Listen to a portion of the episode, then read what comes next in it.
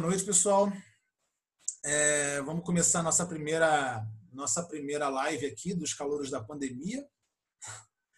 E, e os três pontos de hoje serão os futur, as futuras lives, né? Sugestões para as futuras lives. Estou olhando aqui para o lado para encontrar aqui as pautas. Avaliação da crise do coronavírus. E, por último, é, considerações finais e dicas para o confinamento. Né? É, vamos, essa é a nossa primeira live, é um teste, né? Vamos ver como é que a gente vai desempenhar essa nossa, essa nossa nova atividade, né? Essa troca de ideias para que ela seja bacana. Então, vamos para. Quem quiser se inscrever já para a próxima pauta, avaliação da crise do coronavírus, à vontade, o chat está aberto, disponível para quem quiser fazer a primeira, primeira ponderação. Alguém?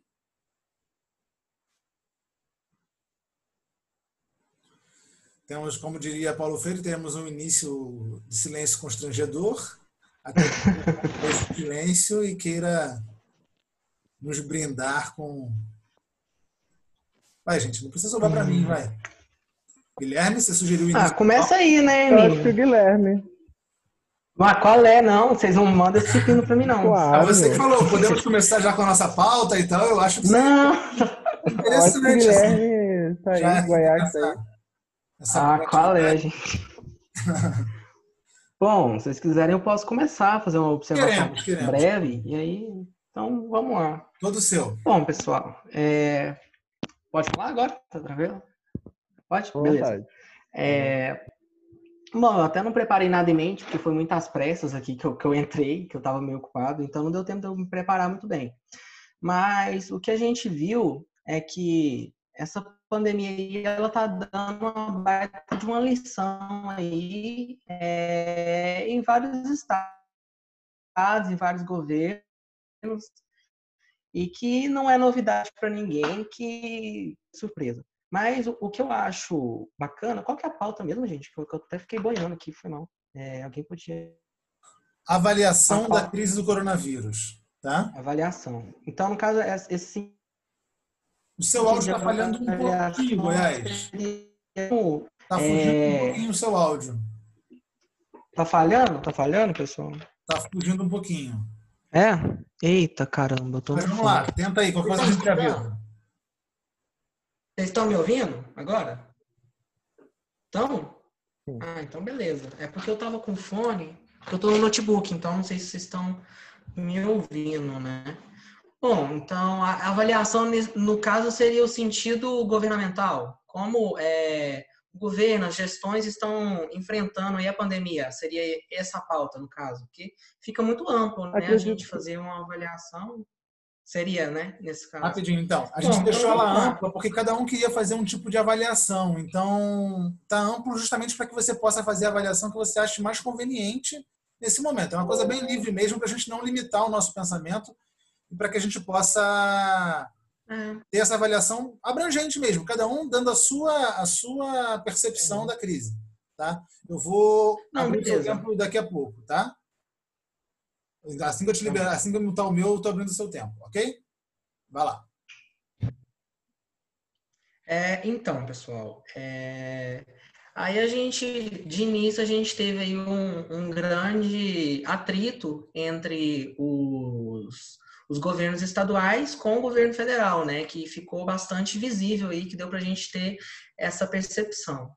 Então a gente teve aí o STF dando aí a sua cartada para dar aquela leve normativa, normatização do, do, como seria o enfrentamento da pandemia, que abriu a prerrogativa para prefeitos e governadores estarem aí tomando suas próprias decisões sem, como poderia dizer, sem estar sendo regulamentado diretamente pelo governo federal, né, que é uma, uma prerrogativa até da questão da, da união, da federalização é, e da autonomia dos estados e municípios. E daí, dessa forma, é, cada estado, município estaria se organizando e tomando as medidas necessárias de acordo com, com o que convém, né? com o que está sendo conveniente no momento e na devida circunstância.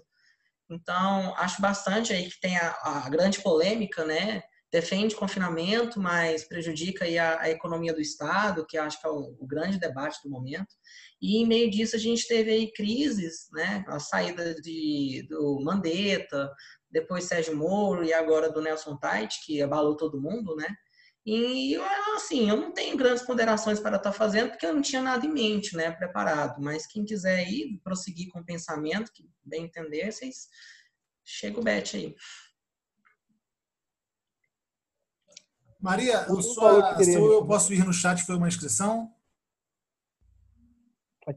Você escreveu eu posso. Não, foi antes para começar o assunto, porque eu tive uma coisa em mente, mas eu posso falar agora também. À vontade, todo seu. É, então, eu concordo, assim, com o posicionamento do, do Guilherme, do Goiás.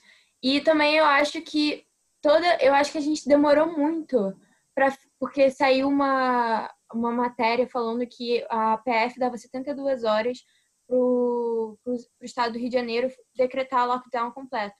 Eu acho a gente está dois meses trancados e isso demorou muito para sair. Já era para a gente ter tido lockdown há muito tempo. E eu acho que é muito pela uma questão que a gente estava é, tratando como se fosse uma gripezinha qualquer. Por mais que muitas pessoas tenham consciência que não é, o, eu acho que os próprios, o poder executivo estava tratando como se fosse uma, uma gripezinha qualquer e que não estava dando a, a atenção real, sendo que eles estavam, tipo, dando mais atenção para os para a economia, estavam dando mais atenção para a economia do que da a própria vida humana, né? Então é mais ou menos isso.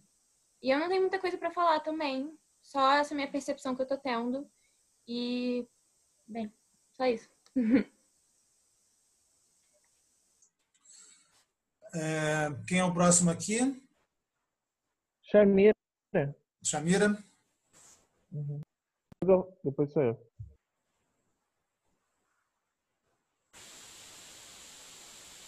Um minutinho. Peraí, travou aqui. À vontade, Chamira, tudo certo. Tá aparecendo? Pode. É, eu concordo com o que ambos falaram, né? A gente está num momento muito crítico. Vários pensadores da atualidade vivem dizendo que uma hora o vírus do extremismo iria acabar afetando, e eu acho que o Brasil está sendo a cobaia disso tudo, né? A gente vê que não só uma eleição polarizada, o que, o que a gente está colhendo agora é muito mais esse esse extremismo para ambos os lados, né? Eu vejo o tempo todo nas redes sociais muita gente falando que sim, tem que ser a favor da cloroquina, outras falando que não, tem que ser totalmente contra. Não existem é, pesquisas científicas que comprovem a eficácia desse medicamento, mas ao mesmo tempo, algumas pessoas estão saindo do hospital fazendo uso do medicamento, né? Está sendo algo meio que improvisado, empírico, mas que tem dado resultado, para outros não tem dado resultado. E eu tenho visto muita gente, assim, de um, dos dois lados, das ideologias divergentes, brigando em relação a esse medicamento. Ou seja, houve uma politização, uma polarização de um medicamento, algo que eu nunca esperei na minha vida ver. Né? Eu imaginei que nesse momento nós estaríamos é, lutando por algo em comum, né? Chegar ao fim, do, pelo menos ao amenizar todo esse cenário, né? Porque a gente sabe que a crise econômica vem, já está acontecendo, na verdade, ela é um, ela é uma consequência óbvia disso tudo, né? Mas tudo que nós pudermos fazer para atenuar esse cenário, foi até o que eu propus no WhatsApp em relação ao auxílio emergencial e outras outras formas de, assist, é, de assistência às populações mais pobres que são precisam ser assistidas nesse momento, é justamente isso, né? A gente falar sobre, sobre como essas pessoas poderiam estar sendo ajudadas. É, eu não sei se vocês sabem, mas aqui em Niterói nós tivemos um planejamento um pouco diferente das demais regiões. É, em Niterói nós criamos um crédito para os microempresários de até 25 mil reais. O, óbvio, nós em Niterói hoje temos os royalties, o que ajuda muito, né? É uma quantidade de dinheiro muito maior do que é, a maior parte dos municípios do Brasil. Mas, assim, como que uma gestão inteligente, um pensamento não tão é, ideológico leva a maior desenvolvimento social, né? Eu diria que alguém até falou que iria trazer uma lógica mais liberal. O próprio liberalismo vai falar isso, que no momento em que o capitalismo não der conta, alguém vai ter que intervir Já passou? 30 segundos? Que na hora que o capitalismo não der mais conta disso tudo, as práticas assistencialistas têm que entrar para assegurar o bem-estar da sociedade antes que a gente viva um colapso como já visto antes, né? É, pensar nessas, nesse desenvolvimento social hoje, eu acho que é muito mais do que ficar brigando pela cloroquina ou não. Conclui. Só isso, eu termino no próximo. Ok. É seguinte, eu dei três minutos para a Chamira porque, porque eu me perdi mesmo. Mas vou manter os três minutos porque é legal, porque foi desenvolvendo o assunto. Se precisar, então, até três minutos tranquilo, tá bom? Próximo é o Ivo ou o Samuel? Samuel. Samuel, foi último, depois okay. Pode começar? Todo seu. Isso. Então, eu, eu gostei do que vocês falaram e que outra uma coisa que a Maria Fernanda estava falando e que, que tá demorando, tipo, o lockdown vai ser agora, né? E a gente já está em isolamento voluntário há dois meses. Tipo, todo, se a gente for analisar, todo o Ocidente, basicamente, subestimou essa, uh, o vírus todo, toda a América e a Europa simplesmente acharam que o vírus não ia chegar. Diferentemente, por exemplo, do que a Coreia, que, tipo assim, a partir do momento que o vírus foi sinalizado pela China, a Coreia, tanto por, por estar próximo e ter já tem experiência com vírus do caso, já assumiu imediatamente um papel de políticas públicas, de como lidar com isso e que coisa que o Ocidente pecou. Tipo, a gente está sabendo da, do vírus desde que assumiu, tipo assim, sabia que era perigoso desde dezembro do ano passado e não houve, por exemplo, no Brasil, não houve não houve abastecimento, por exemplo, da Fiocruz, que poderia ser uma tomar a frente do combate à pandemia e não ocorreu. E o lance do que o Guilherme falou do, da questão do STF ter assegurado a, uma segurança pro, de decisão para os estados e municípios é que eu acho até uma coisa que logo mais a gente vai poder, é, não no momento de crise, mas logo mais a gente vai poder debater mais sobre isso, porque na Constituição diz que a competência para assuntos de saúde, saúde pública, são concorrentes entre município, estado e União. Todos três podem opinar e fazer políticas nessa, nessa direção. Sendo que a gente tem uma inovação é, de decisão de que os estados e municípios têm mais poder de decisão do que o governo federal. E isso vai mais ou menos na contramão do que de uns anos para cá a gente tem entendido a, o, a política nacional. Desde FHC para cá, na verdade até um pouco antes, a gente tem tomado políticas públicas de âmbito nacional, principalmente durante os governos petistas, os, projetos de incentivo a, a, a as, as PACs, os planos de edu educacionais, tudo Conclui. tinha mais ou menos, sim, tudo tinha uma mais, mais ou menos uma direção é, do governo federal. O que hoje, devido a um governo federal desestabilizado, sem ação direta, a gente tem essa diluição de poder. E eu acho que é interessante. Depois a gente conversa mais sobre isso. E agora quem tem a palavra é o Ivo. Estão me ouvindo? Só para saber se que estava desligado aqui. Estamos é... ouvindo. Tá, beleza. Seguinte, é, eu só queria botar um ponto e perguntar o que vocês acham e que liga um pouco com o que a Chamira falou sobre o debate ao redor da cloroquina, que é que eu tenho a sensação nessa hora de que, por exemplo, até o próprio Bolsonaro sabe que ele está fazendo merda. E ainda assim, eles têm um, uma ideia de um pacote ideológico tão firme dos dois lados, de ah, um está dizendo uma coisa, logo, se eu sou oposição a essa, essa pessoa 90% do tempo, eu tenho que ser oposição 100% do tempo.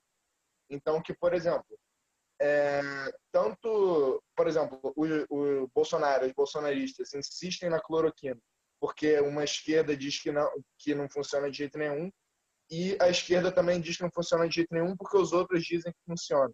Então, só queria saber a opinião de vocês sobre isso, sobre esse dilema de como, é, no momento onde a gente deveria estar fazendo pontes né, entre os dois lados para tentar resolver um problema, né, uma situação de crise, aonde está todo mundo mal e a gente devia estar buscando melhorar junto, é, como que essa polarização está levando a o, o, o, as medidas serem tomadas não serem tomadas em prol de você preservar a, o distanciamento ideológico.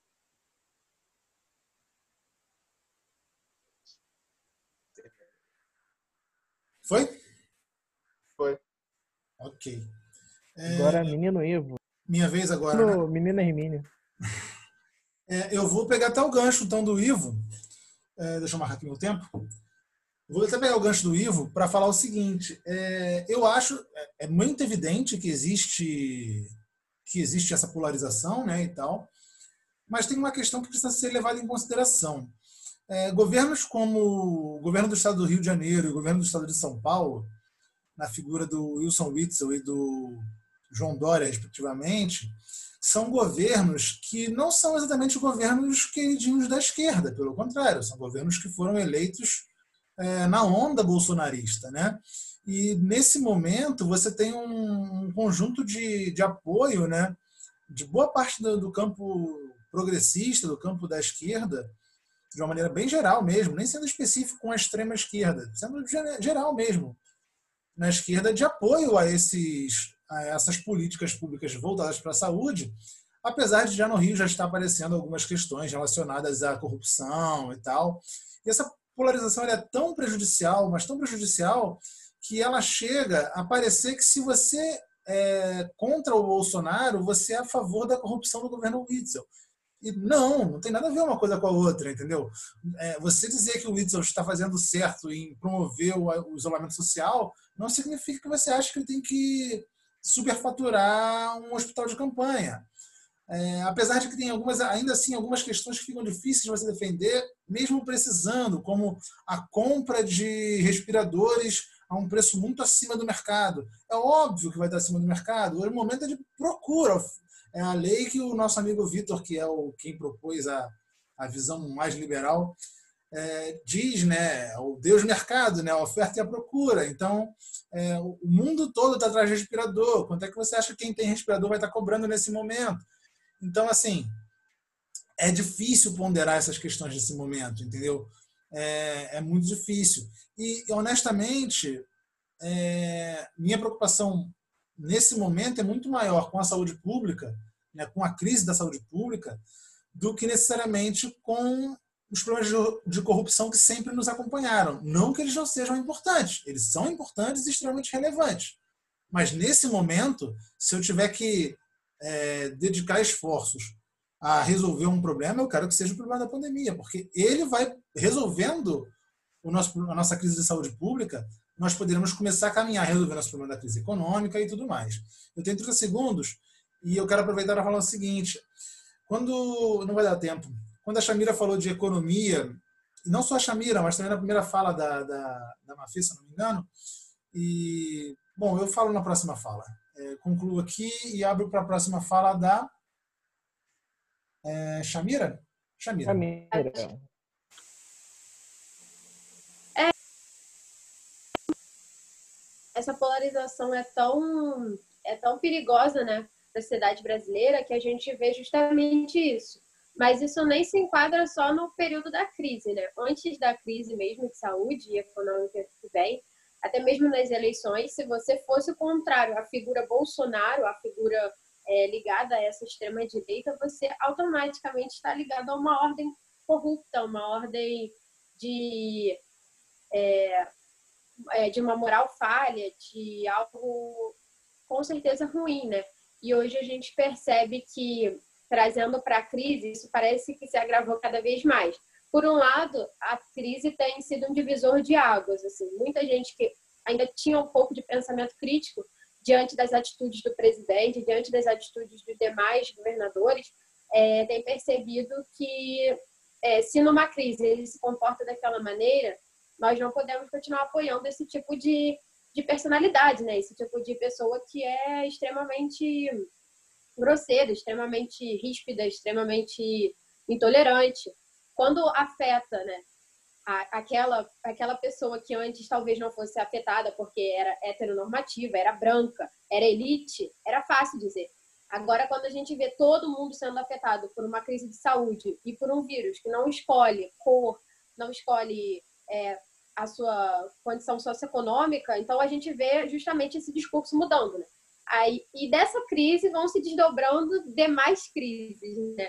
a instabilidade hoje no Ministério da Saúde, eu diria que é a maior prova de que o Bolsonaro não consegue nem adiantar o lado da economia, como ele tanto diz, porque o Paulo Guedes a todo momento se contradiz no discurso dele. Me corrijam se eu estiver errada, mas ele inúmeras vezes falou coisas que ele não faria que hoje ele faz.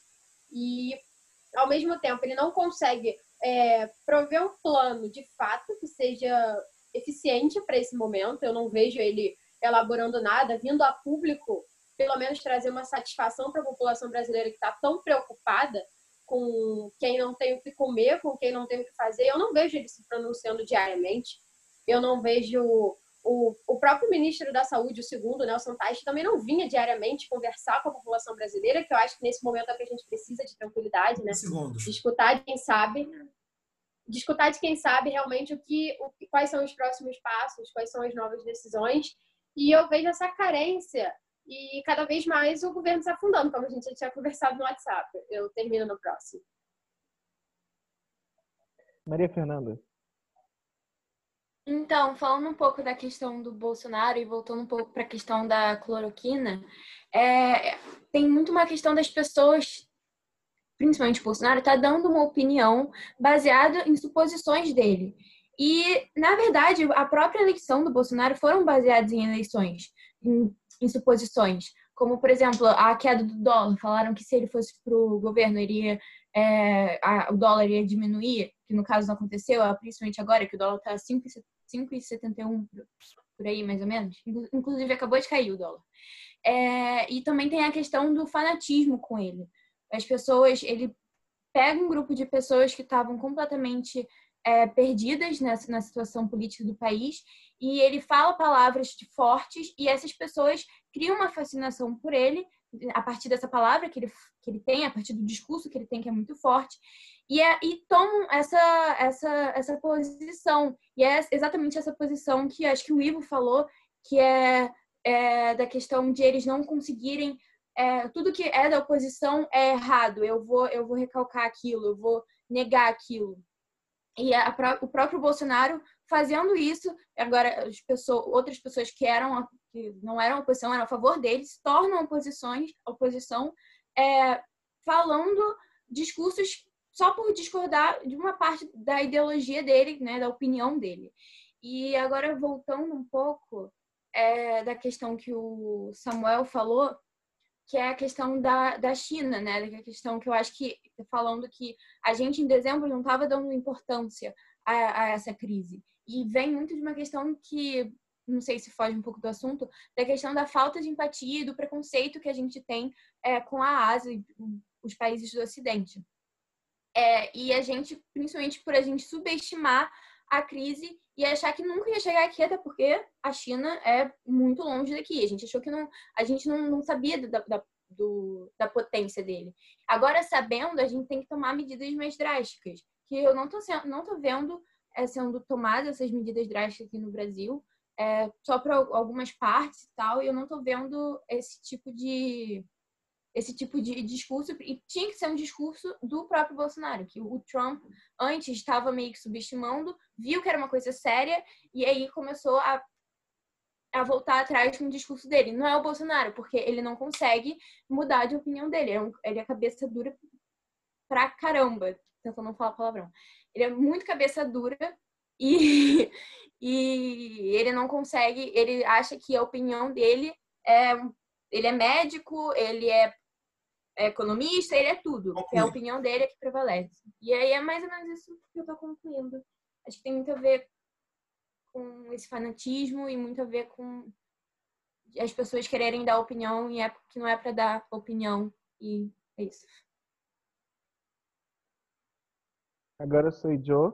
Eu queria falar um pouco, tipo, esse negócio da polarização.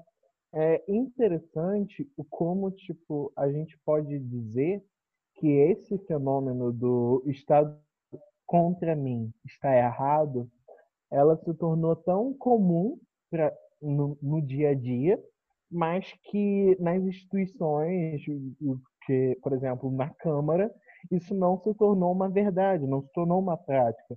Claro, existe um grupo ideológico, tipo assim, não ideológico, mas um grupo radical, tipo bolsonarista, que de fato, liderado pelo próprio filho dele, Eduardo Bolsonaro, e alguns deputados do PSL, que você é do PCdoB, então você está errado, mas tratando de modo geral, todos a, a maior parte do, do parlamento sempre respeitou, até nessas situações, respeita o posicionamento e conversa e debate. E o com, com, o interessante é a gente pensar como a gente deixou que a nossa sociedade chegasse a esse ponto, tipo, esse é algo comum na nossa sociedade, e como a gente transfere, tipo, do como a gente faz a voltar a esse ponto onde uma pessoa que discordava de mim, ela só tem uma visão diferente ou uma perspectiva diferente ou informações que eu não tenho e não está errada e é mal intencionada. E outro ponto, eu me esqueci agora quem falou, acho que foi o Irminho, sobre a questão do Witzel, sobre as a gente precisa tomar decisões rápidas nessa pandemia. É interessante a gente pensar como isso vai se, se desdobrar, porque, por exemplo, dois dias atrás, o Bolsonaro assinou uma MVP meio que liberando e exumando e, tipo, inocentando qualquer um que tome uma decisão errada durante o período de pandemia. Isso é uma decisão errada, seja comprar uma comprar aparelhos por um valor exorbitante, seja não decretar quarentena, ou não fazer quarentena, ou incentivar que as pessoas vão para a rua. Tipo, isso para mim pareceu que é uma pandemia, é uma MP para ele se isentar. Tipo, eu tô fazendo aqui uma MP para dizer que se 30 segundos. no futuro, sim, se no futuro ficar claro que eu errei, que eu fui falho, que eu estava agindo sem embasamento algum, eu não sou culpado. Para mim isso que foi que pareceu essa MP e isso vai servir para os governadores, para os prefeitos, para os secretários de saúde, secretário, qualquer qualquer cargo público. E isso, para mim, parece algo muito preocupante. É, já encerrei e agora quem tem a fala é o menino Guilherme. Então, pessoal, estava acompanhando aí a fala de vocês é, e puxando aí um gancho que acho que foi a Samira que puxou, né? Do início é, da pandemia, a gente começou aí, se não me engano, em setembro do ano passado e se arrastou por dezembro e agora em janeiro a gente teve o famoso carnaval brasileiro e as autoridades elas não tomaram aí um posicionamento, né? Tava aí conversando sobre cancelar carnaval, não cancela carnaval. Isso aí ia ter um grande choque, até mesmo da massa cultural, ia estar tá pesando bastante, inclusive da questão econômica, porque o setor econômico ele se movimenta muito no carnaval. É, então aí o carnaval foi estabelecido e grandes aglomerações ocorreram. Rio de Janeiro, São Paulo, Minas, né, Salvador, em que o carnaval bomba no Brasil, né? Isso não é novidade para ninguém. Então aí com certeza eu acredito que o vírus já estava circulando no Brasil e aí a gente teve um grande pico de contágio no próprio carnaval. É, e indo um pouco mais além, quando a pandemia realmente instalou, a OMS tomou aí, é, algumas medidas aconselhando alguns estados, que acontece? Os Estados Unidos, que também é, não é novidade, que ele tem maior poder de compra, ele saiu comprando no mercado. Então, respiradores, aparelhos, é, não, não, não houve aí, como posso dizer, junto até mesmo o FMI é, e questão de outros blocos econômicos, os Estados Unidos ele saiu comprando no mercado em massa. Então, e o Brasil acabou ficando basicamente de fora. Porque o nosso poder de compra, venhamos e convenhamos, nunca vai chegar, nunca, talvez assim, não no momento, não está a fim de estar tá concorrendo com, com a balança comercial que é dos Estados Unidos. Então a gente fica, ficamos sem respiradores, ficamos aí sem leitos. Então isso aí pesou bastante.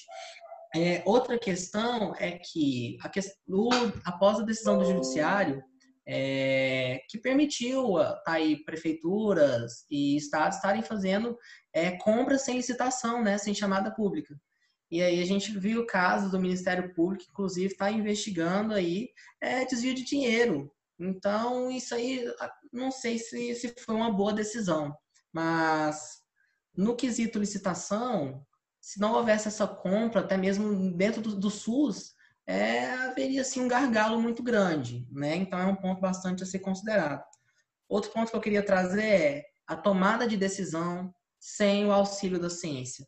A gente teve aí o 30 segundos, 30 segundos. Só para encerrar, a gente teve aí o governador Dória que decretou o rodízio de carros. O que acontece?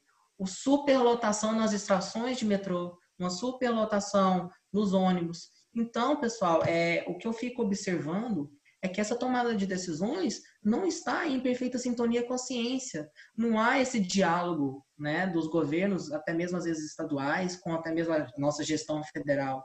Não há esse grande diálogo. E o que eu fico percebendo é que, perante essa pauta, é, há sim erros.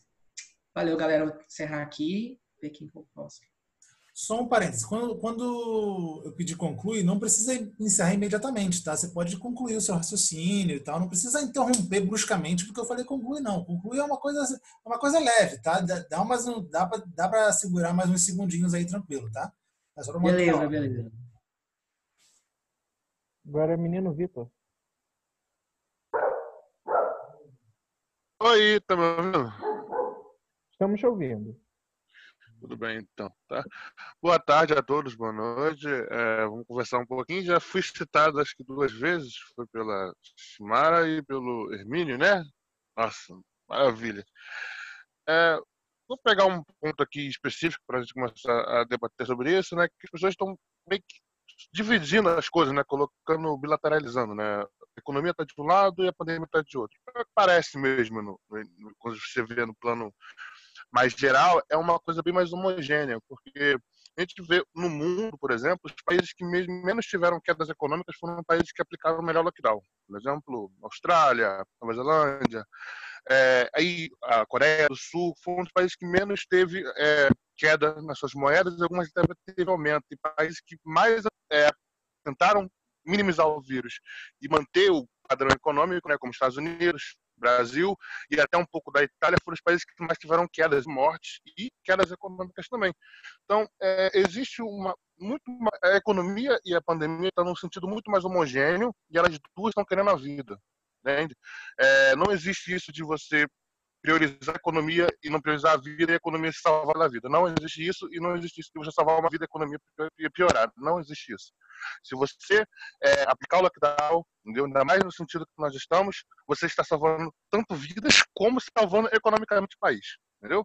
O, o Brasil tende a cair economicamente o dólar, o dólar tende, a moeda brasileira tende a se valorizar quando a gente tem atitudes como tiveram hoje, né, do lockdown obrigatório no, no, Rio de Janeiro, que demorou para ser feito, né?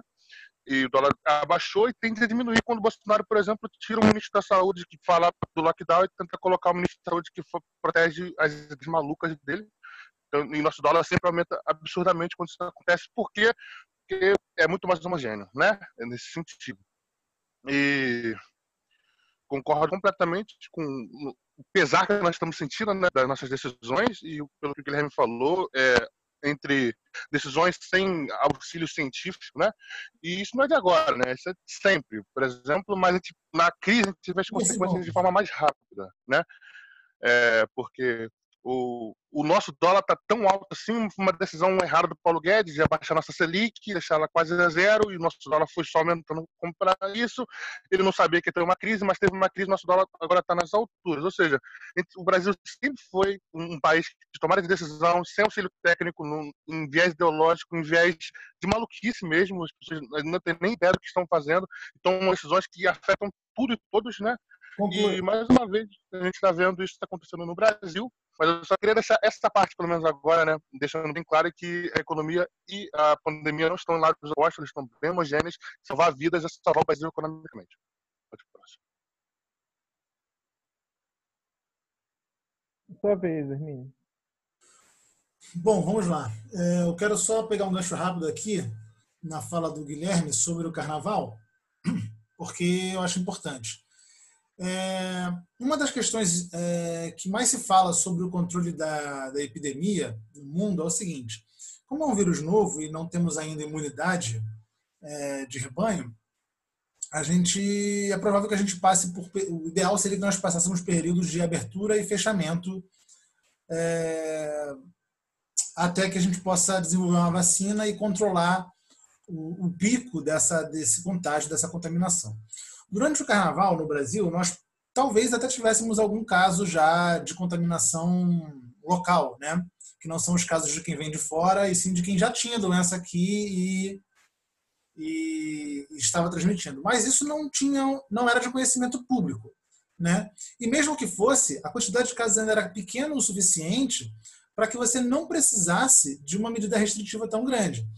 Por exemplo, é, em alguns países da Europa que estão caindo o número de casos, eles estão voltando a abrir as atividades. Por quê? Não é porque o vírus não existe mais e não vai mais contaminar. É porque, nesse momento, se você abrir, mesmo que você aumente o número de casos, o sistema de saúde dá conta. Tá? A ideia do, do lockdown ou do controle de, de do controle social, ele é para você diminuir a quantidade de contaminações e não necessariamente você exterminar a doença. Isso não vai acontecer enquanto a gente não é doença um remédio é, eficiente. Tá? É, da, dito isso, ponto. Encerro, na minha parte, nesse momento, esse, esse ponto. A outra questão é o seguinte: é, é economia versus saúde e a participação do Estado na economia familiar. Tá? O quanto o nosso Estado, nação, né, está mais preocupado em discutir é, medicamento, que poderia até ser um, um, uma pauta do nosso Ministério da Saúde, mas o nosso líder, nosso chefe do executivo está discutindo se a cloroquina serve ou não serve, quando na verdade ele deveria estar discutindo como auxiliar essas famílias que estão tendo quedas abruptas no seu rendimento familiar. E o quanto essa injeção é, é, de renda nessas famílias poderia estar fortalecendo os pequenos comerciantes e fazendo a economia girar minimamente nesse momento de pandemia. Então, o que acontece? É, e aí, olha que eu sou um dos mais distantes aqui do, do, liberalismo econômico, mas alguns autores liberais defendem que em momentos de crise o Estado precisa cavar um buraco para pagar quem, quem fecha o buraco. E é isso que precisa acontecer. O Estado precisa injetar dinheiro é, assim como ele fez com os bancos no início da crise, né? liberando verbas escandalosas assim é, para que os bancos pudessem emprestar e fazer é, suas linhas de crédito especiais para, para a pandemia e nem 1% dessa, dessa verba é destinada para as famílias que realmente precisam. Aqui eu concluo, porque já deu meu tempo. Abraços. Chamira, só para concluir o que eu tinha falado, né? Em relação à crise, hoje a gente vê a crise se estendendo para demais âmbitos, não só da saúde e da economia. A crise educacional que já existe no Brasil normalmente, hoje a gente sente na pele. Acabamos de sair de um vestibular, somos é, novos, né? Na faculdade, outros já fizeram outros cursos, mas quando você analisa que você acabou de vir de um vestibular e sabe o formato do Enem, né? Que é um formato já excludente por si só, a gente sabe que a desigualdade, a disparidade entre os estudantes brasileiros é uma das maiores do mundo. Então, pensar em um não adiamento do Enem, por exemplo, para mim é muito mais uma manobra estatal. E isso eu falo até sem, sem medo, porque eu vejo um ministro da Educação que se diz completamente contra ideologias nas provas. Mas ano passado eu vi a matéria de história sendo praticamente retirada da prova. Ele é contra a ideologia a qual difere da dele, porque se fosse contra ideologias, ele permaneceria com uma prova estritamente crítica, é, cada vez mais incentivando o nosso pensamento em social, né? E eu, não acontece. Quando eu vejo o não adiamento do Enem hoje, me causa uma certa agonia, assim, em relação ao, à troca do, a, não, a troca do ministro da Saúde e o quanto isso interfere na vida do, dos vestibulandos, né? Além disso, também falar sobre a, a falta de. É, acho que foi o Guilherme que falou sobre a falta de ciência, né? A não, o não diálogo entre o governo federal e a tentativa de implementar a ciência. Eu vejo isso até como uma forma de criticar as universidades públicas, que no Brasil são as principais fontes de pesquisas científicas, né? A gente sabe que as universidades particulares não têm esse, essa prática né, de pesquisa, normalmente parte da universidade pública. E o Entraub parece estar fazendo um jogo. Na cabeça dele, isso pode ser como se fosse um troco, não sei. Mas toda essa, essa construção ideológica do governo Bolsonaro ignora a nossa classe, a nossa classe estudante universitária que questiona e que questiona sempre com argumentos científicos e tenta buscar sempre colocar a ideologia deles à frente. A cloroquina em outros países está sendo utilizada, né? Aqui no Brasil está sendo utilizada mais e nos Estados Unidos também bastante. Mas agora até o Trump deu uma recuada em relação a isso. 30 segundos. É, e pensar até como que os sistemas, é, eu acho que é o, é o Vitor que fala mais de liberalismo, e pensar como esses sistemas de saúde são diferentes nos dois países e como que a cloroquina está sendo, está tendo resultado nos Estados Unidos e como que está tendo resultado no Brasil. É, o... Depois eu termino, então, não vai dar tempo. Pode continuar. Só uma coisinha, é, antes de abrir a próxima. É, quem é a próxima fala, Samuel? Eu. Você mesmo? Tá. Depois da fala do Samuel, a gente encerra as inscrições, senão a gente não para. Tá? Depois a gente pode até continuar off, mas a gente avançar para o próximo tema e a gente concluir essa, essa gravação, ok? Vamos fazer assim, enquanto eu termino de falar, a gente recebe, porque só tem mais duas pessoas inscritas, que é a Maria Fernanda e você. Se alguém quiser falar, pode mandar agora, mas quando eu terminar, a gente não aceita. É, foi essa a minha né? sugestão. Durante a sua, ao final da sua fala, encerram-se as inscrições para esse tema. Ok? Ok. Vou falar então. Aí eu queria falar um pouco, tipo, essa questão do que o Vitor falou de injetar dinheiro, tipo, foi uma, uma coisa que foi defendida e feita tanto na Inglaterra quanto nos Estados Unidos, de literalmente imprimir dinheiro e jogar no, no mercado, jogar assim. Na verdade, eles liberaram para os estados comprarem é, equipamento médico e também para enxertar nas instituições financeiras. Foi uma coisa que, se eu não me engano, desde o começo da pandemia foi defendido por economistas no Brasil inteiro, da academia, inclusive o Meirelles, que é um economista, atualmente é secretário de Economia do Estado de São Paulo, mas já foi ministro da, da Fazenda e tal, e que só foi adotada recentemente, só agora. Acho que, se eu não me engano, foi essa semana que o, que o Paulo Guedes falou que de fato ia imprimir dinheiro. Isso, ou seja, como o Guilherme falou, a, não, a Maria Fernanda falou, há uma lentidão extrema, em alguns casos, para lidar com, de fato, a pandemia, coisa que tinha que ser extremamente rápido.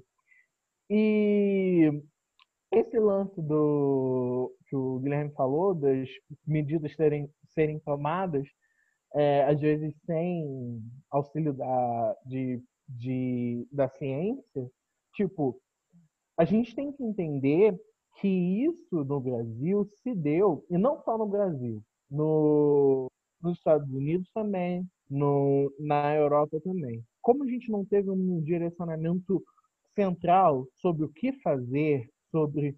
Claro, a gente tem as indicações do Ministério do, da Organização Mundial de Saúde, mas a gente não teve direção central no Brasil. A gente, nos Estados Unidos, Trump demorou muito tempo para se colocar e com, sobre o que fazer, deixou os governadores ao léu.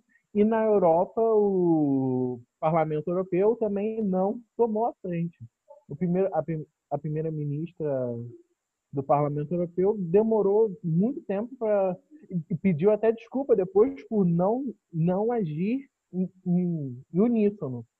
Ou seja, para 30 mim, por exemplo, para mim, por exemplo, o caso de Ubatuba, que fechou as fronteiras, não deixou nem chegar alimentos na cidade, foi uma medida desesperada, claro, sem embasamento científico, mas porque o governo federal não tomou essa rédea. E nos estados, por exemplo, Minas Gerais, o governador falou, os, os prefeitos que se virem. Então, tipo, se a gente não tem essa centralidade, claro que cada um vai fazer o que achar e vai tomar medidas desesperadas. Encerrando minha fala, e agora quem está fala, Matheus. É, então, eu queria, na verdade, agora. é, acho, ah, na verdade, puxando um pouco que a, a Shamira falou da, da questão do, do sistema de, de ensino, que está tendo essa crise no sistema de ensino, que na verdade sempre teve, né? Mas agora você está mostrando quanto ele é desigual, quanto ele é excludente e quanto ele é tradicional. E ele é tradicional exatamente porque ele sabe que ele é excludente. Enquanto outros países que, mesmo tendo desigualdades sociais não tão, é, não tão grandes quanto no Brasil, estão conseguindo lidar com, com questão de provas de vestibular e etc., estão fazendo aulas online muito mais facilmente, aqui no Brasil a gente não consegue, porque o nosso sistema de, de educação é, ele é tradicional e ele também é bem excludente.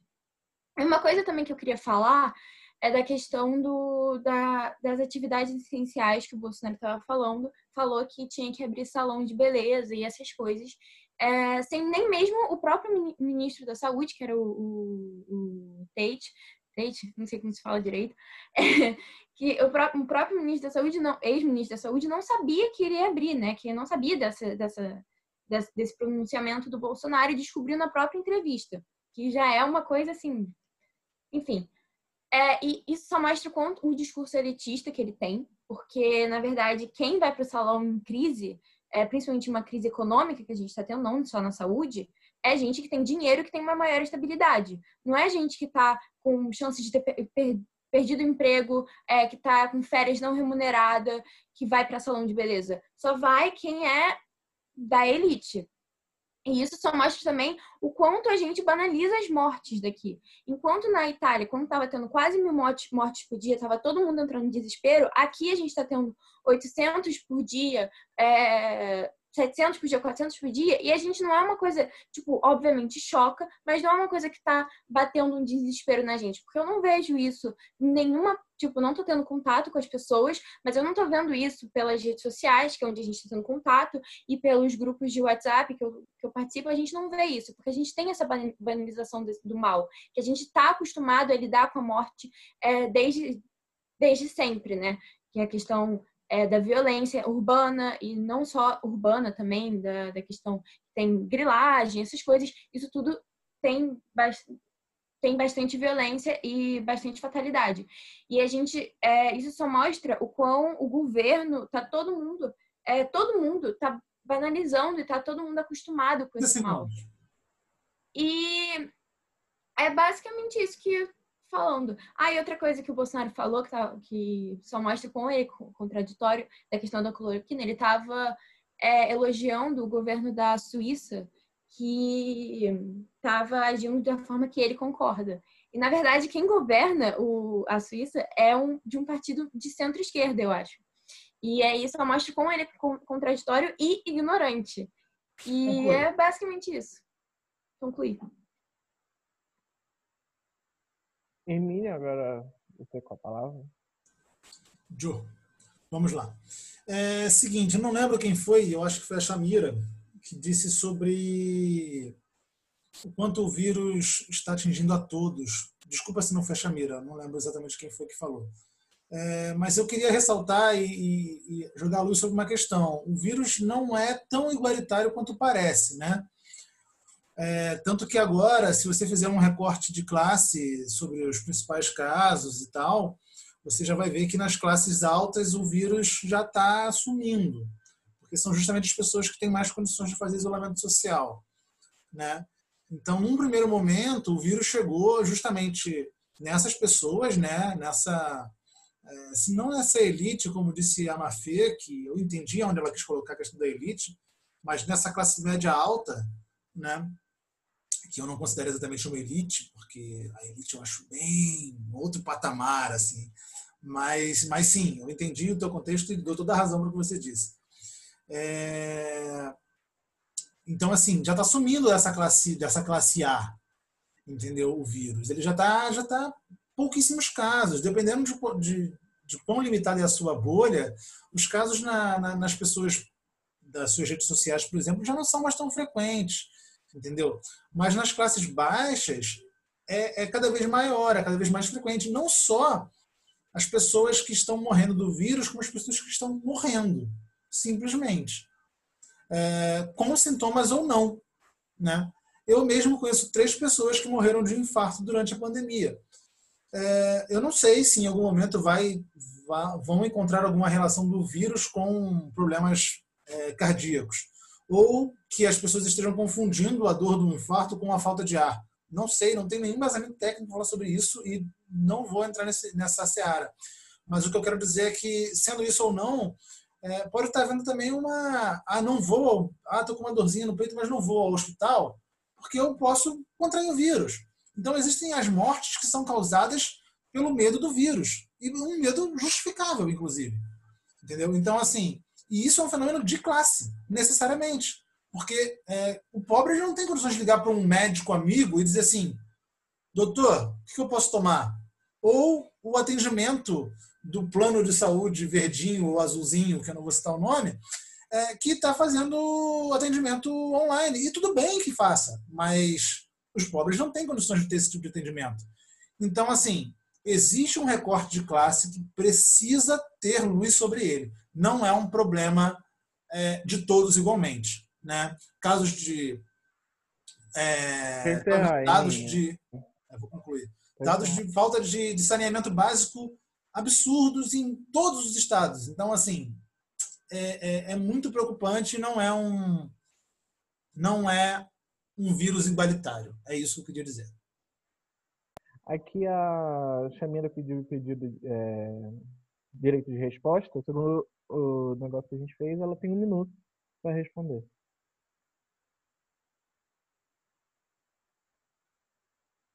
Não, com certeza, Hermínio, eu concordo totalmente com o que você falou. Assim, quando eu quis dizer que o vírus era igualitário, é que a gente sabe que no momento inicial, né, esse vírus chegou pelas pessoas que faziam viagens internacionais, normalmente pessoas de classe média para cima, e afetavam as empregadas domésticas, os porteiros, enfim, aquelas pessoas de classe baixa que tinham contatos diretos com elas diariamente.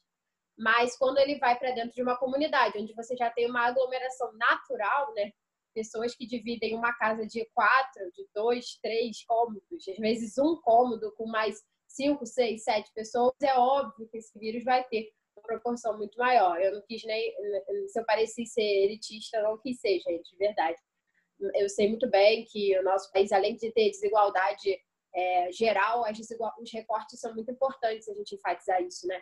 E com certeza, é, as mortes, não só do coronavírus, elas são, são decorrentes desse medo, né? De ir ao hospital. Eu, por exemplo. Oi? Concluir. Tem que parar já? Conclui, conclui. E essas mortes são justamente isso. Eu só queria é, falar sobre uma pessoa que foi o Washington Reis, né? que ele era é prefeito de um município da Baixada Fluminense, duvidava do coronavírus, pegou o coronavírus e foi ser tratado no Leblon. Então, justamente essa disparidade, né? Ele falava que o coronavírus não existia, mas ele foi ser tratado num hospital muito bom no Leblon. Então, ao mesmo tempo que ele é de uma região de, de uma condição socioeconômica inferior, ele não teve o mesmo tratamento. Quanto esse recorte é importante, sim, Hermínio, concordo totalmente. Coisa de agora tá? Só mencionei a sua fala. Quem é o próximo? Próximo Guilherme, Goiás, Grande Goiás. À vontade, todo seu. Então, vamos lá, rapidinho, né? É... Só para fechar aqui um raciocínio, acho que a Samira tocou um ponto muito, muito importante, né? De suma relevância, que é o Enem, mas eu vou focar um pouco mais no orçamento aprovado pelo Congresso aí no final do ano, que estabelece um limite de gastos da União. É, e aí, é, o Paulo Guedes entrou em contradição com vários outros estados no que diz respeito a imprimir papel moeda, né? Não quero dar aí uma de Rui Barbosa, né? provocar um outro encilhamento, mas, pessoal, o único país do mundo, se eu não me engano, que existe um teto de gastos em caso de emergência é o Brasil.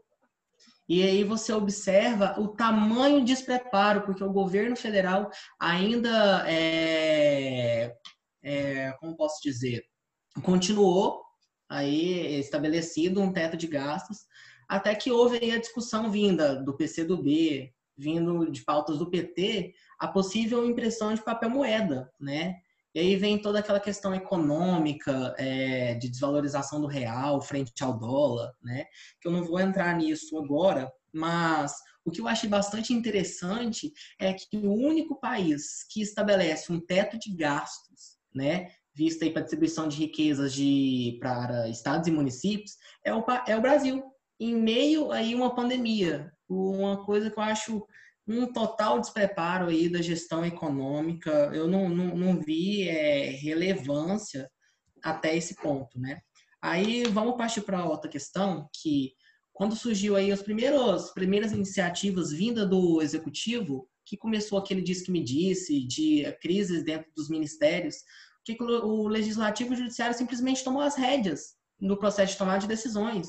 Aí aprovou a, é, que os, os jovens não precisam estar fazendo pagamento do FIES, o que achei algo muito interessante. Então, tanto as duas casas, tanto a Câmara, tanto o Senado, simplesmente eu percebi que eles tomaram as rédeas e aí vem o Executivo falando que isso aí é invasão de poderes, né, e tudo mais. E o STF aí dando mais uma mãozinha, né, digamos, um respaldo jurídico para governadores e prefeitos a estarem tomando aí suas decisões. E, infelizmente, eu percebi que o governador Dória, ao estar tá permitindo é, tá aí deixando mais rígido o rodízio de carros, sem auxílio nenhum científico, né? Houve aí um colapso, é, uma grande aglomeração nas estações de metrô, houve aí uma grande aglomeração nos pontos de ônibus, dentro dos ônibus. Então, eu fico observando, poxa, caramba, se fala tanto aí, é, vou concluir, se fala aí tanto em, em lockdown, em bloqueio, em é, tá aí prejudicando a economia, né? São os grandes assuntos do momento. 75% do setor econômico do estado de São Paulo está em pleno funcionamento.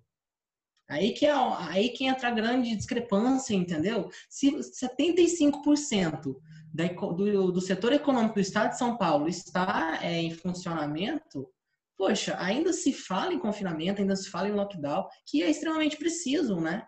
Então, aí, por concluir a minha fala, só para encerrar aqui o raciocínio, as nossas universidades federais que foram tão atacadas né, nessa gestão estão aí tomando simplesmente, como se diz, as rédeas frente à pandemia, realizando pesquisas e, mais uma vez, provando que somos capazes de contribuir para a sociedade. Né? Valeu aí, galera. E agora a última fala é o Vitor. Pode falar, pode falar.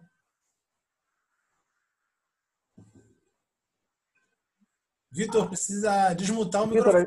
Ah, tá. Tá bom. Desculpa. Eu vou ah, só tentar responder. Samuel, perdão. Todo o seu microfone. Vou tentar responder aqui o Hermínio, eu acho, o Samuel e talvez o, o Guilherme. Vou tentar pontuar aqui alguma coisa. Vou começar pelo Samuel, que ele falou das impressões de moedas, né? Então, é, quando a gente tem tá lockdown, né, pelo menos a população, uma parte população está em lockdown, né, o respeito no lockdown, a gente tem um menor acúmulo de compras, menor troca de, de moedas, e isso cria uma deflação na economia, porque eles não vendem, né? A demanda existe, mas não chega a oferta, então isso é uma deflação. Quando você imprime, você gera uma inflação e isso normalmente se alinha, então a gente não tem perda de, de poder aquisitivo da moeda em geral. Então, sim, né, liberais recomendam que em estado de crise você pode sim imprimir moeda, porque a deflação ela se alimenta da inflação e a gente não tem uma inflação gigantesca, a moeda tanto seu valor. Claro que no Brasil isso é, isso é, mais complicado, porque normalmente toda vez que a gente tenta, tende a imprimir dinheiro assim para combater uma crise, alguém quer botar alguma coisa no bolso, comprando respiradores faturados ou corrupção. Isso tem que ser de olho. Ainda mais nas crises, a gente tem que estar cada vez mais de olho no que os nossos prefeitos, governadores e o presidente está fazendo. Né? O Bolsonaro com aquele cartão de 6 milhões é ridículo. É, o que o Hermínio estava falando também, né? Tentando criar um gancho sobre é, economia, das pessoas que estão passando perrengue e o presidente preocupado com cloroquina e em vez de dar o auxílio a esse tipo de pessoa. E sim, isso é verdade, né? É, a ideia mesmo até do Bolsa Família veio de economista liberal, ganhou um prêmio Nobel, nós apoiamos até que as pessoas ganhem um salário mínimo, né? O, real seria um salário mínimo, né? as pessoas que dependem ganham um salário mínimo por pessoa. Só que também a gente não tem só o presidente que não está tomando as rédeas, a gente também tem um total, um, um legislativo que às vezes está pecando um pouco e, e, também, e um judiciário também, né? A gente vê a ação que tomou o, a Nova Zelândia, também da crise, foi a diminuição do salário, do super salário do judiciário. A própria é, presidente, lá, a primeira-ministra, ela diminuiu 50% do salário dela instantaneamente quando começou a crise. E no Brasil a gente não vê isso. A gente viu que alguns, alguns vereadores aumentaram o salário. São Paulo tentou passar essa lei, só que foi vetada pelo Dória para diminuir o próprio salário. E alguns deputados estavam reclamando que se diminuísse o salário deles, eles iam entrar na justiça, porque 30 mil reais para eles era muito pouco, né? É muito pouco, 7 mil reais. Então, no Brasil a gente vê essa disparidade é, essa disparidade de ação e acaba que quem paga o preço né, é a população. E vou falar um pouquinho também do Guilherme, né? É, vou falar um pouquinho também do Guilherme falou ali do, do teto de gastos no Brasil. Sim, também é, é ridículo o teto de gastos existir em meio a uma pandemia, mas é um freio que gente, o Brasil foi colocado antes da pandemia, é, porque o Brasil estava tendo um gasto exorbitante e meio uma crise. Só que, sim, foda, dentro de pandemia teria que acabar assim, o teto de gastos. No Partido Novo está lutando contra isso também.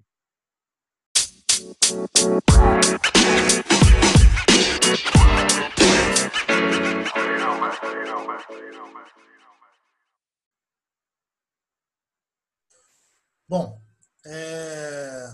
chegamos ao fim dessa, dessa segunda etapa, né?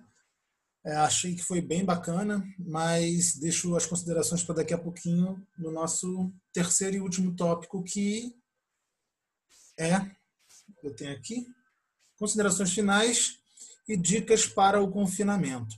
A minha proposta com isso é o seguinte, é que, bom, a gente primeiro, cada um, se possível, talvez não precise nem fazer uma inscrição, a não ser que alguém não queira falar, mas a gente pode passar a vez para cada um para fazer suas considerações finais e, se possível, dar uma dica do que você tem feito é, durante o seu confinamento para se distrair, seja uma série, seja um filme, seja uma leitura, seja o que quer que vocês acham, é, acreditem que possam estar compartilhando com seus colegas aqui de dicas né, é, para o confinamento.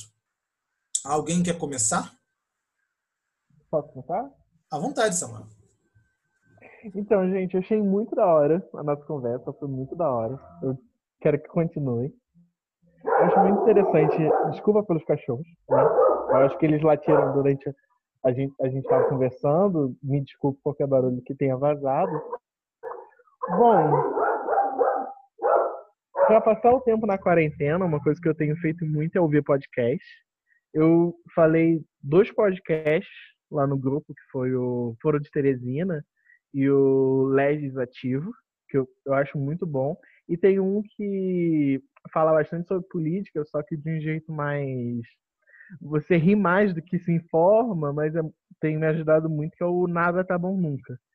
É, são podcasts que eu estou ouvindo a exaustão. Eu acho que o Nada Tá Bom Nunca está fazendo episódio quase todo dia. Então, como podcast é algo que tem me ajudado a passar o tempo e tal. Também tô, voltei a jogar Minecraft não me orgulho, mas voltei. E eu acho que, em consideração a nossa. Tipo assim, ontem eu tinha preparado, fez uma pesquisa sobre como está organizando a Câmara nesse momento e tal. Fiz um. Contei quantos votos, não sei o quê. Acabei que eu não falei nada disso, mas fica de sugestão para o próximo próximo para nossa próxima conversa, a gente falar sobre como o nosso legislativo federal está se organizando nesse momento. No mais, uma boa noite a todo mundo. Foi muito bom rever, rever vocês, ouvir a voz de vocês. Estava com muita saudade. A gente viveu duas semanas juntos, mas foi duas semanas muito intensas. todos já têm um lugar muito de muito cuidado no meu coração. Tô com muita saudade de vocês, de verdade. É isso. Alguém quer a vez? Manifesta. Shamira, todo Eu- seu. Ah, eu adorei também, achei muito legal a iniciativa.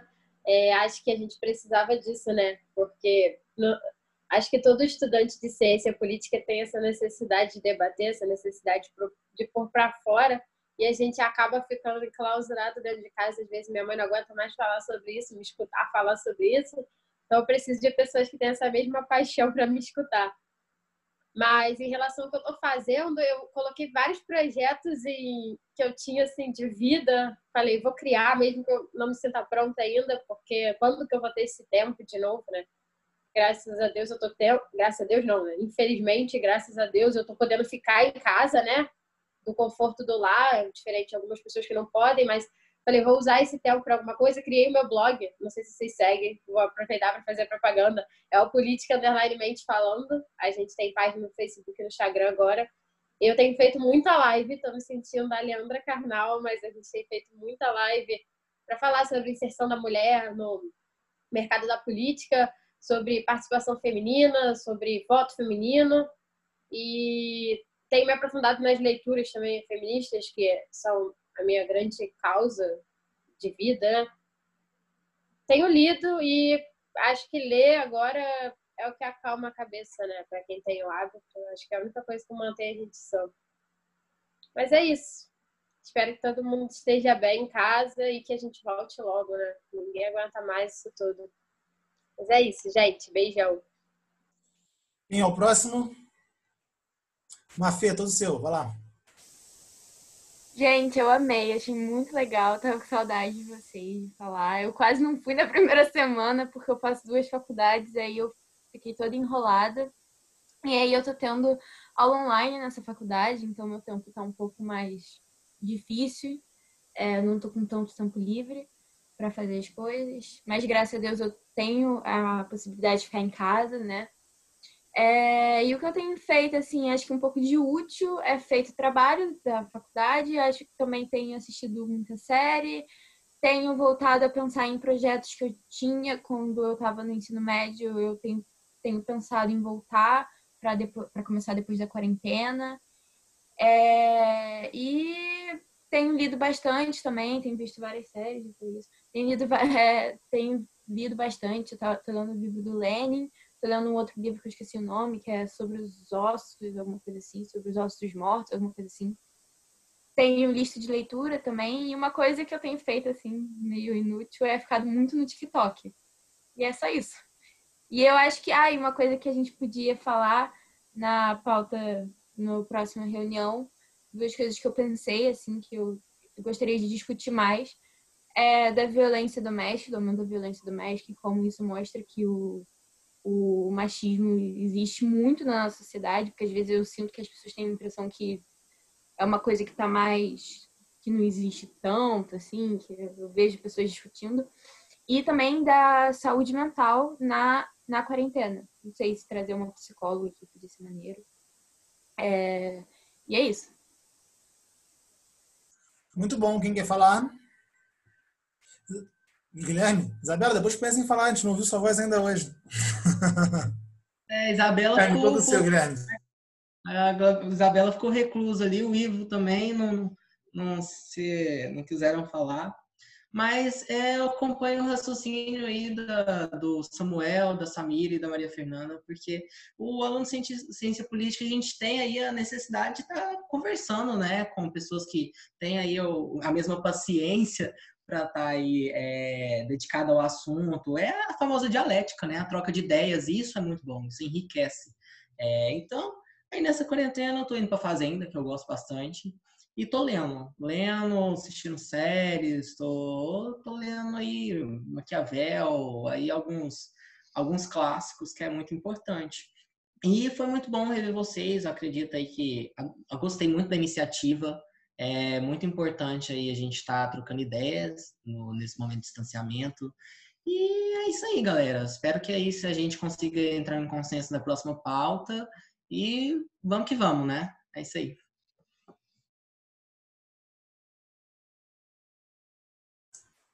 Vitor, Isabela ou Ivo, um dos três? Oi, pode ser? Pode.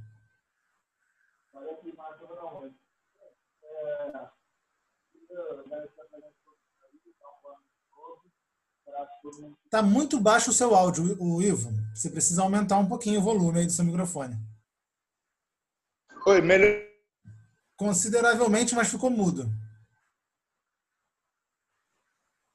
Não estamos te ouvindo, Ivo.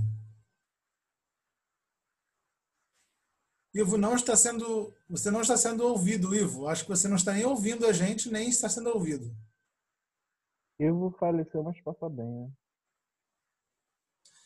Eu vou abrir a fala para outra pessoa e quando o Ivo resolver o probleminha dele, ele volta com a fala dele, ok? Isabela ou Vitor? Quem? Vai, Tá, Isabela. posso- Deixa a Isabela, Vitor. Ela levantou o dedo, não vamos perder essa oportunidade. Todo seu, Isabela. Tudo bem. Desculpa, não... tá, vocês estão me ouvindo? Tá tudo bem? Estamos te ouvindo. Então tá bem. É, desculpa não ter falado nada. É, eu adoro falar, mas é que eu fico sabe, nervosa, meio insegura. E vocês falam tão bem, eu fico, por que eu vou atrapalhar para falar um monte de abobrinha? Mas é, na quarentena, o feito, eu tentei ler, mas eu, eu li. Mas uma coisa que eu tenho feito, que eu gostei muito, é que a plataforma de, estu de estudo, a Estude, que é concorrente da Descomplique e tal, abriu é, todas as videoaulas para todo mundo, é, todos os alunos que vão fazer Enem. Não é o nosso caso, né? Mas. E uma coisa que eu gosto de fazer é estudar. Eu gosto de estudar história por lá, filosofia. Então, se alguém tiver interesse, é uma dica. Eu tô para ler esse livro aqui, Fahrenheit 451. Se tiver lido e tiver gostado, me fala. E é isso.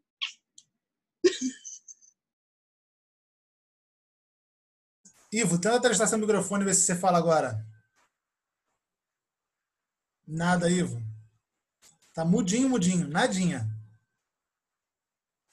Eu vou, eu vou abrir pro, pro Vitor fazer a conclusão dele. Manda mensagem em texto no chat do grupo. Que a gente lê para você a sua nota. Nota de repúdio. É, Vitor, abre seu microfone aí e pode trabalhar na sua conclusão. Opa, tudo bem? Então, cara, eu achei muito legal essa ideia, essa interação de vocês é é muito da hora, entendeu? Esse debate, entendeu? Eu fiz duas faculdades antes dessa e, cara, realmente não lembro de numa, numa faculdade ter uma interação assim tão rápido com as pessoas, né? de pessoas debaterem, conversarem, quererem mesmo conversar, entendeu? Mesmo lá em psicologia, quando fazia na rural, nem era tão assim grudado, as pessoas aqui parecem ser bem legais, eu gostei muito da ideia de cada um. Mesmo a gente tendo divergências em alguns pontos, assim, todo mundo respeita muito aqui, pô, super da hora quero participar de todas as lives possível, se quiserem, eu vou estar aqui com vocês, trazer convidados, se possível, claro. E o que eu tenho feito aqui nessa quarentena é ler, né? Eu li Homo Sapiens, Homo Deus, estou jogando também, né? Infelizmente, mas é, para passar o tempo, né? E tenho visto live, é, visto bastante podcasts, lives, estou fazendo lives também com a galera do MBL, a gente está fazendo live no, canal da MBR Rio de Janeiro, é só entrar no Facebook quem tiver interesse, às vezes até mesmo para ouvir uma, a gente falando mal do Bolsonaro e mostrando algumas ideias divergentes que a gente tem, ou convergentes com de vocês. Estamos fazendo live todo, toda, toda semana lá, e também tem essas lives também tá no YouTube. E também estou escrevendo alguns textos, tá? Pro MBL, lá no site deles também, se quiserem entrar lá para ver, no Partido Novo. Mas, cara, incrível é, é, é, essa iniciativa de vocês, gostei muito e tamo junto. Ivo, quer tentar mais uma vez? Acho que o Ivo agora congelou de vez. Bom, eu vou fazer a minha conclusão e encaminhar ah, algumas coisinhas aí. Se o Ivo quiser ir tentando falar, está desmutado. Se você conseguir falar, eu libero para você a sua fala. Ah, mas eu vou ter que sair porque tem uma emergência aqui e eu não vou ter tempo, tá bom, Tá, a gente pessoal? Mas atualiza pelo WhatsApp. obrigado para a Porque- na próxima Vamos fazer o seguinte. Vamos fazer o seguinte, ô, Guilherme. A gente vai, depois aqui, a gente vai discutir sobre o que, que a gente pode falar e tal na próxima, na Isso. próxima live. Como você tem que sair agora, manda pra gente lá no grupo ou pra mim no privado, pra gente fazer Hum. a pauta. Aí, como você não vai estar poder Eu estar com a gente para assim, discutir, você manda lá no grupo. agora, só Fala. um, aqui agora, a gente, já para a gente trocar várias ideias, a gente pode falar aí de crises ministeriais, né? Que são polêmicas e é muito bacana a gente estar falando, né? Então aí a Aham. saída de Sérgio Moro, Mandetta, Nelson Tait, mudança aí no gabinete, acho que é um assunto bem bacana e polêmico, que aí a gente pode estar falando bastante. É isso, galera. Valeu. Até mais, viu? Valeu, Guilherme. Um Valeu, abraço. Gui. Bom, é, eu gostei muito também do nosso encontro. Fiquei muito feliz de ter tido adesão. É, Bom, eu não tenho sido tão produtivo quanto eu gostaria na- na- durante a crise, né? Eu leio muito mais em tempos de não crise do que em tempos de crise. Mas estou trabalhando ainda, então estou tentando trabalhar também, porque minha produtividade no trabalho também caiu. Não, minha cabeça não para. É o dia inteiro crise, é a crise política, é a crise de saúde pública, é a angústia que não para. Mas a mente também não para e o corpo também não pode parar. Então o que acontece? Eu tô, eu tô basicamente tentando, estou basicamente tendo produtividade intelectual, tentando ter no meio da crise. Mas às vezes intervalo por algum, jogo algum jogo no videogame, ou tento ler alguma coisa, não consigo, largo o que eu tenho feito, que eu retomei de projeto, como disse a Chamira, de retomada de projeto, eu estou desenvolvendo um jogo. Depois, inclusive, quem tiver interesse em testar, eu convido vocês quando isso, quando isso estiver disponível. Mas ainda está muito prematuro, estou com dois colegas antigos e tal, a gente está desenvolvendo, roteirizando, tal, está ficando bacana. É, aí é isso, tá? E eu quero deixei para falar no final porque eu já encaminho as propostas. Primeiro, a gente precisa ver quem será o próximo moderador do próximo encontro. Tá? É, eu estou sempre à disposição para ajudar, mas eu acho importante que isso rode, para que a gente tenha essa interação de todos. Tá?